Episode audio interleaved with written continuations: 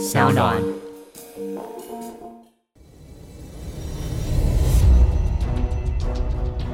什么是正义？什么是真相？跟着台湾建士权威阿善师，重返那些离奇、轰动的命案现场，请听阿善师的见识实录。各位听众朋友，大家好，欢迎收听今天的阿善师的见识实录。我是见识专家阿善师谢松善。大家好，我是子荣。在今天的节目当中，我们要把时间拉回到台湾的戒严时期，在民国六十一年到六十二年的这段时间发生的五大刑案，都是在当时警方觉得非常棘手、难以侦破的案件。但因为在当时的国民政府的压力之下，报纸不敢有太多的负面的社会新闻报道，因此这几起的离奇案件也渐渐被民众淡忘。而在今天的阿善师见识实录的节目当中，就要带着大家。一起来回顾那一段，在十大建设带领台湾经济起飞、社会一片安定祥和的荣景之下，其实烧杀掳掠、暗逃汹涌的真实社会。首先，先是民国六十一年八月一名曾皇寡妇的命案，接着在十一月又发生了双城街的命案，十二月又传出了时任的旅行立委遭到了袭击，以及在中华商场彭姓医师的命案。而在隔年，也就是民国六十二年的一月十号，在景美又发生了一起翁媳的双尸三命的命案。这五起的命案，只有旅行立委在当时送医救回一命，而在短短的九个月之内就失去了六条。的生命造成当时警方极大的破案压力。究竟在当时的这五大刑案发生的始末为何？那最后警方又是如何侦破的呢？阿善石是的，我们就先从呢这一名呢富有的寡妇哦，叫甄黄女士的命案呢开始说起。在民国六十一年八月二十九日的中午，有一名呢年轻的租屋的房客呢叫张先生，然后呢他到了呢新生北路一段。的一处公寓呢，他要拜访屋主呢，就是这一名呢甄黄女士。这个租客呢敲了门，但是呢却没有任何的回应。然后呢，他就试着从门缝的地方呢往内看，试图呢来探寻呢屋内的状况。结果呢，就有一股呢恶臭呢扑鼻而来。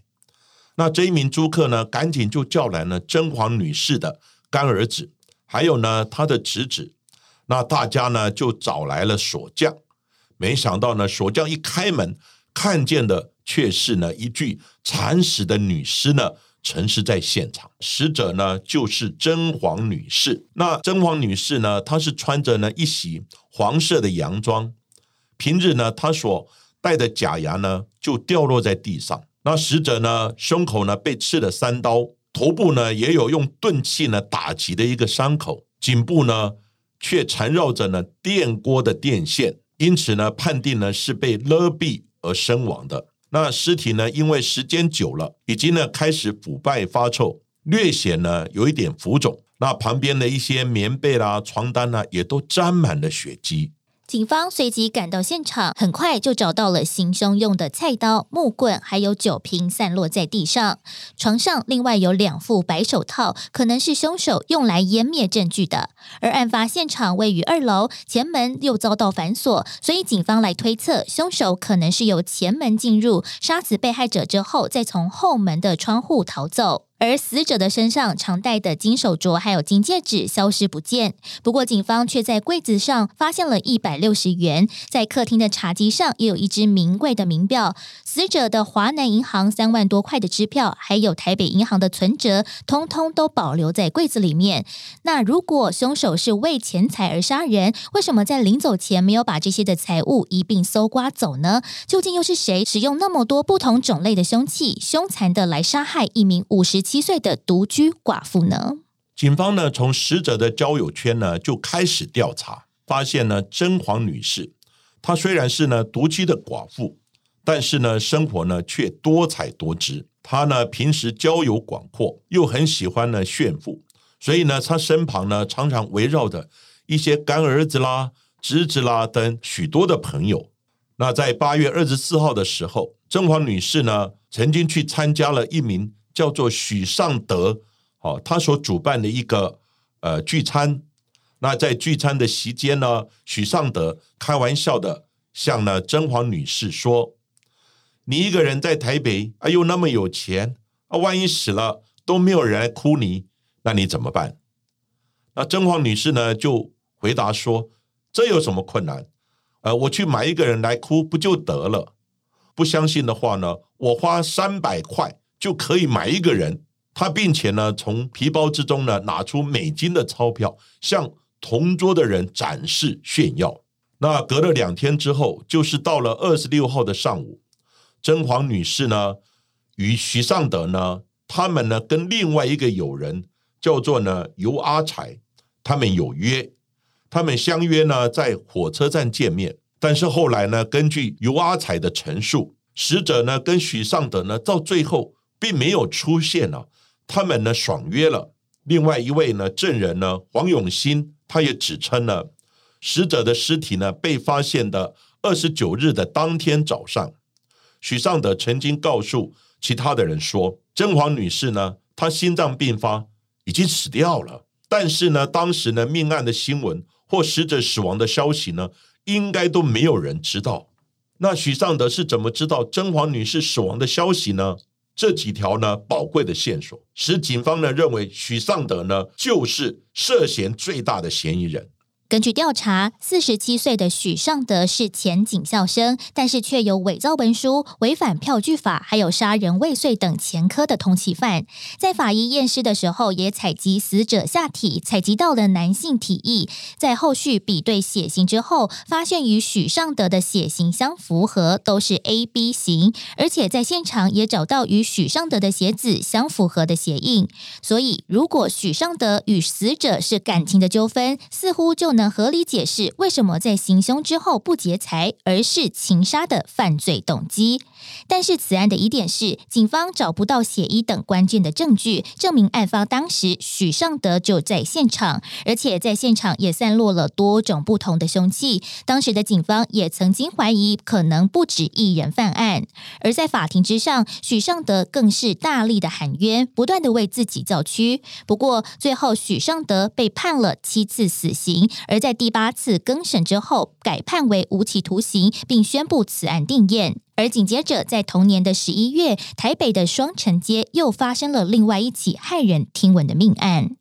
在民国呢六十一年十一月二十五号呢，当天呢就是礼拜六的时候，警方呢还在忙着呢侦办了甄嬛女士命案之际，在台北市呢晴光市场开设肉摊的一位呢四十三岁的李姓妇人。那她正忙着呢处理要贩卖的这个牛肉。那在上午十点钟左右呢，中央市场呢批发牛肉的这个肉商呢蔡先生前来呢向他收款。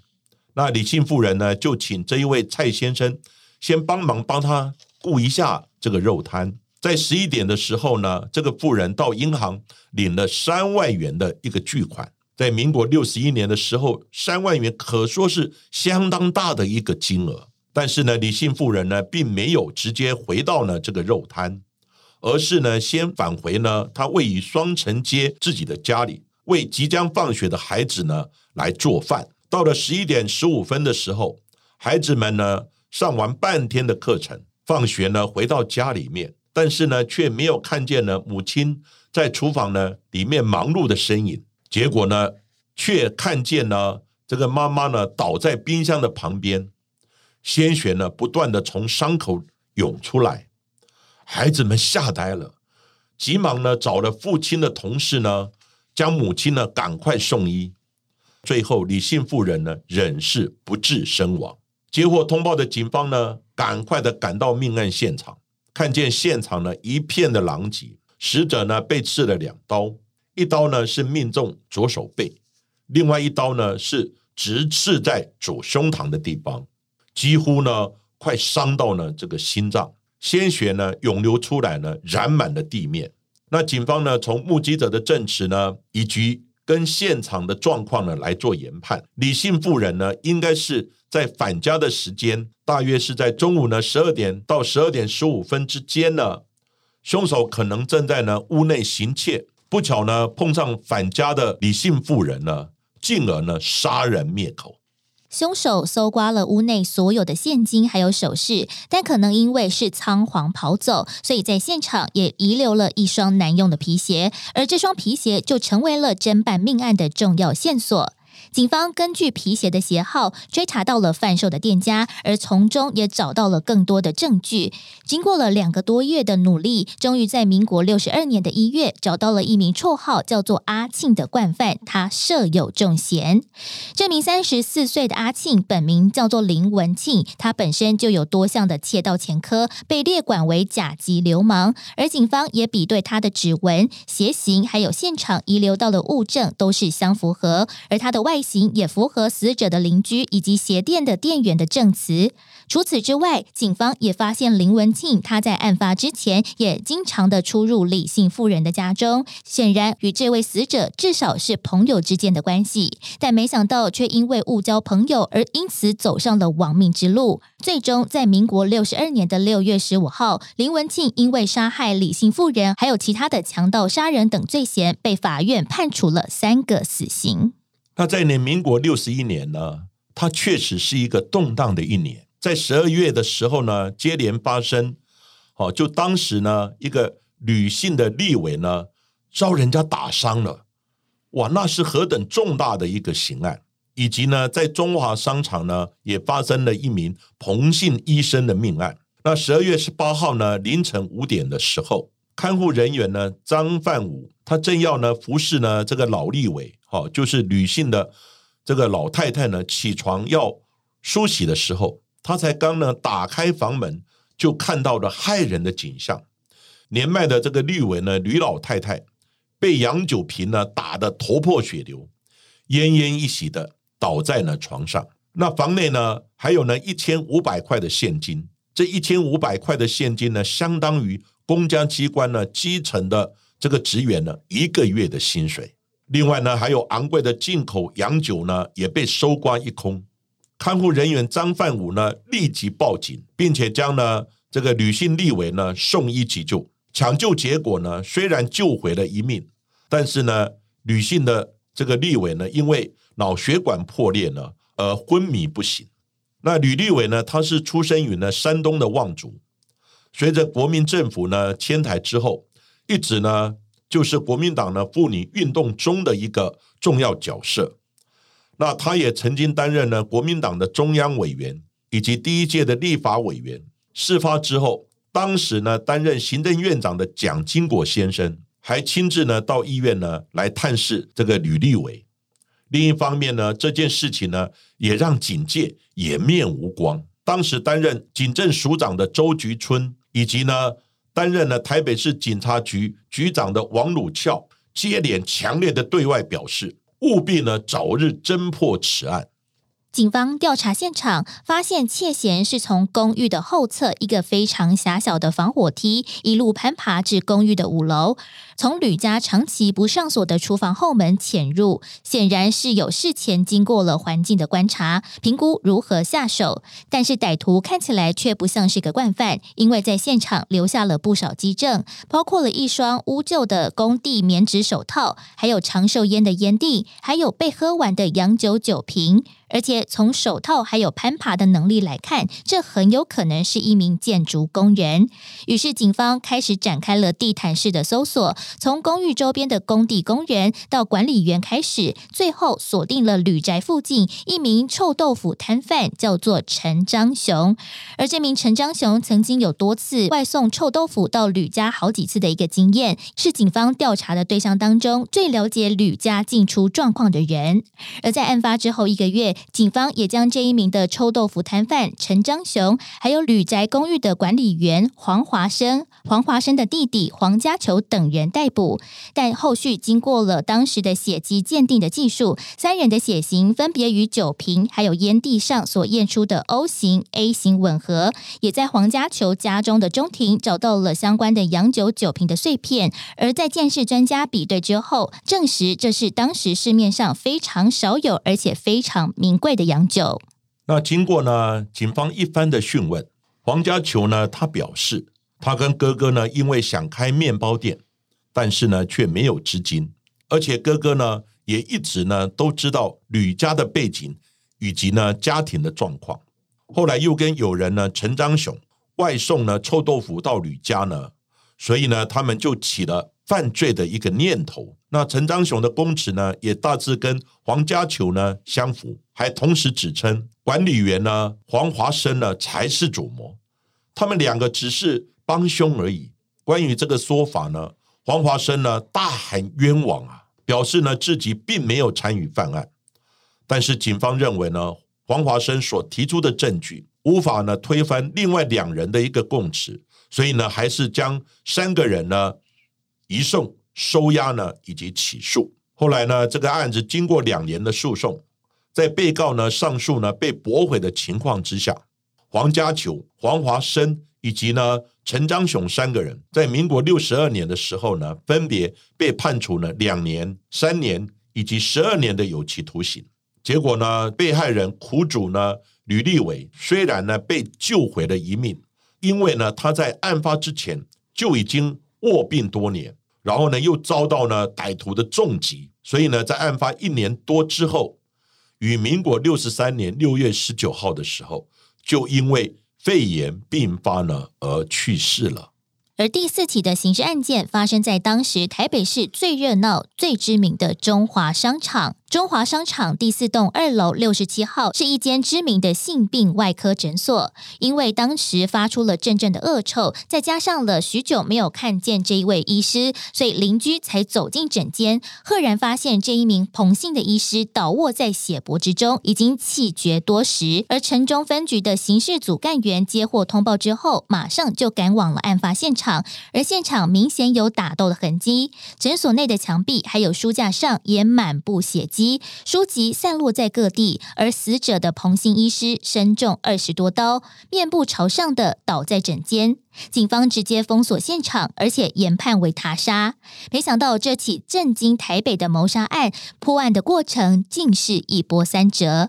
这一名彭姓医师其实是名无照的医师，在生前的收入不错，每个月至少收入都有八千元到一万元左右。因为是无照行医，附近的帮派分子就以此为把柄，不断的向他敲诈。平时出入诊所的人背景也相当的复杂。而警方在后续也找到了彭医师的病历表，还有日记本，发现，在上面病患的个资都有确实的记录，而且往来的朋友也会记录在日记本之上。发现有一名风尘女子与彭姓医师交往非常的密切，而且经常要钱。又从邻居的口中知道，其实，在案发之前，彭姓医师曾经与一名女子发生争执。那警方呢，也在现场呢，发现有一张名片。那这个名片上面写着呢，陈娟娟。那在一旁呢，还标注着“语无伦次、无头脑、有肉体”这样的字样，以及呢征婚的一个信箱。那这也曾经呢一度让警方呢感到非常的困惑。后来厘清呢，这一名女子呢可能是与死者呢交往密切的女友。警方呢陆续查出呢有十多位姓陈呢而名字带有“娟”字的这样的女生呢。但是呢，经过关系的指认，都不是警方要找的人，使案情呢一度呢陷入了焦灼。由于陈娟娟呢也可能不是真名，这种情况呢无疑是大海捞针。那经过呢无数次的无效的线索呢，警方呢终于在桃园呢找到一名呢名字中带有“娟”字的舞女。那这名舞女呢绰号小梅。到了六十二年二月份的时候，警方又找到了一位。哦，跟这一名呢小梅的舞女熟识的一个赵姓男子，那这一名赵姓男子说呢，小梅的名字应该叫呢陈英。到底呢名片上的陈娟娟以及舞女小梅，还有陈英呢，他们真的是警方要找的女子吗？而这一名呢千面女郎，又会是呢杀害彭医师的凶手吗？警方一步步揭开这名呢神秘女子的秘辛。以及呢，清查她的住所，终于呢进入这名女子的公寓里面，结果呢，在床底下呢发现有五千块的现金，还有美金的外币，以及金项链等呢来路不明的钱财。于是呢，这一名女子呢就被警方呢拘留来调查。其实陈英呢也不是她的真名，那这名女子的真名呢叫做陈雀，她是共寮人，后来呢到台北来讨生活，曾经当过呢舞厅的小妹，以及呢西装店的推销员。他并且呢有一段的婚姻，以及呢生下了两女。离婚之后呢，他开始呢跟多名单身的男性呢交往，并且呢趁机索取呢生活费用。他先是呢跟赵姓的男子交往，改名叫做陈英。那又透过呢一名王姓的算命师的介绍，认识了这一名彭医师。那每一次呢，他就跟彭医师呢要一百块、两百块，最多呢到五百块的生活费，并且呢不断的跟他发生关系。到了六十一年八月的时候，陈英呢怀上了彭医师的小孩。那彭医师呢就劝他呢要把小孩拿掉，甚至于呢帮他打堕胎针。结果呢堕胎针呢失败了。所以呢，最后才到医院呢做了人工的流产。陈英到案时，起先是对这一起的命案一无所知，而且也否认与彭医师有相关联。是远景透过了一些方式来攻破了他的心房，而且也透过了王姓算命师的指认之后，他才松口承认与彭医师之间的关系。而承办人员在检验了陈英的唾液之后，发现与现场遗留下的橘子渣的化验结果相符，血型都是 O 型，并且带着陈英到了现场来重重演命案的过程，也符合了犯案的细节。于是，城中分局长裴震就在民国六十二年的二月十九号正式宣告本案侦破。而在该年的十二月二十七号，陈英就以杀人罪被提起公诉。而在起诉书当中也指出，陈英因为勾搭男人而犯下了重大的罪行，应该要被严厉的惩处。不过，到了高等法院二审判决时，就依照杀人罪被判处无期徒刑，褫夺公权终身。但是承办的法官季俊前，他在判案的理由中指出，被告曾经罹患错落性的精神分裂，并且送。医治疗虽然无法证明陈英在杀害死者时精神的状况是否进入分裂，但他的身心健康确实异于常人。在民国六十四年的五月十六号，陈英改判为十二年的有期徒刑。而在当中值得注意的是，此案是早期使用精神范例来决定刑罚程度的案件之一。在前面四起大案都还没有任何眉目之时，第五起也就是最棘手的命案又接连发生。五大刑案当中，其他四件最后都被侦破，唯有这一起在景美的公公媳妇的命案，至今仍是悬案，而且还是一起两尸三命的命案。对于孕妇毫不留情的凶残命案，到底是谁下的重手，一直是警政甚至是学者李敖都关注到的焦点。而这起命案的发生又是如何呢？阿善石是的，民国呢六十二年一月十日的时候。警方呢接到呢一名台大外文系王姓助教的报案电话，说呢他上完课后呢回家吃午餐的时候，发现呢父亲以及呢怀有身孕的妻子，他们呢身中多刀呢已经死亡在家里面。那家中呢有两万块的现金也被窃了。警方呢和检察官以及法医呢就先后呢赶到呢王家来勘验现场，以及呢。相验这个尸体，那这一名公公呢，头部被刺了十四刀，他是倒在沙发上。那这个妻子呢，同样的头部呢，也被刺了十二刀，他是倒在呢书房之中。旁边呢，还留有一本呢沾有血手印的英文字典。当时呢，经过法医呢高坤玉检查之后，推测呢两人的死亡时间呢相隔不会太久，而且特别的是呢，刀伤的形状。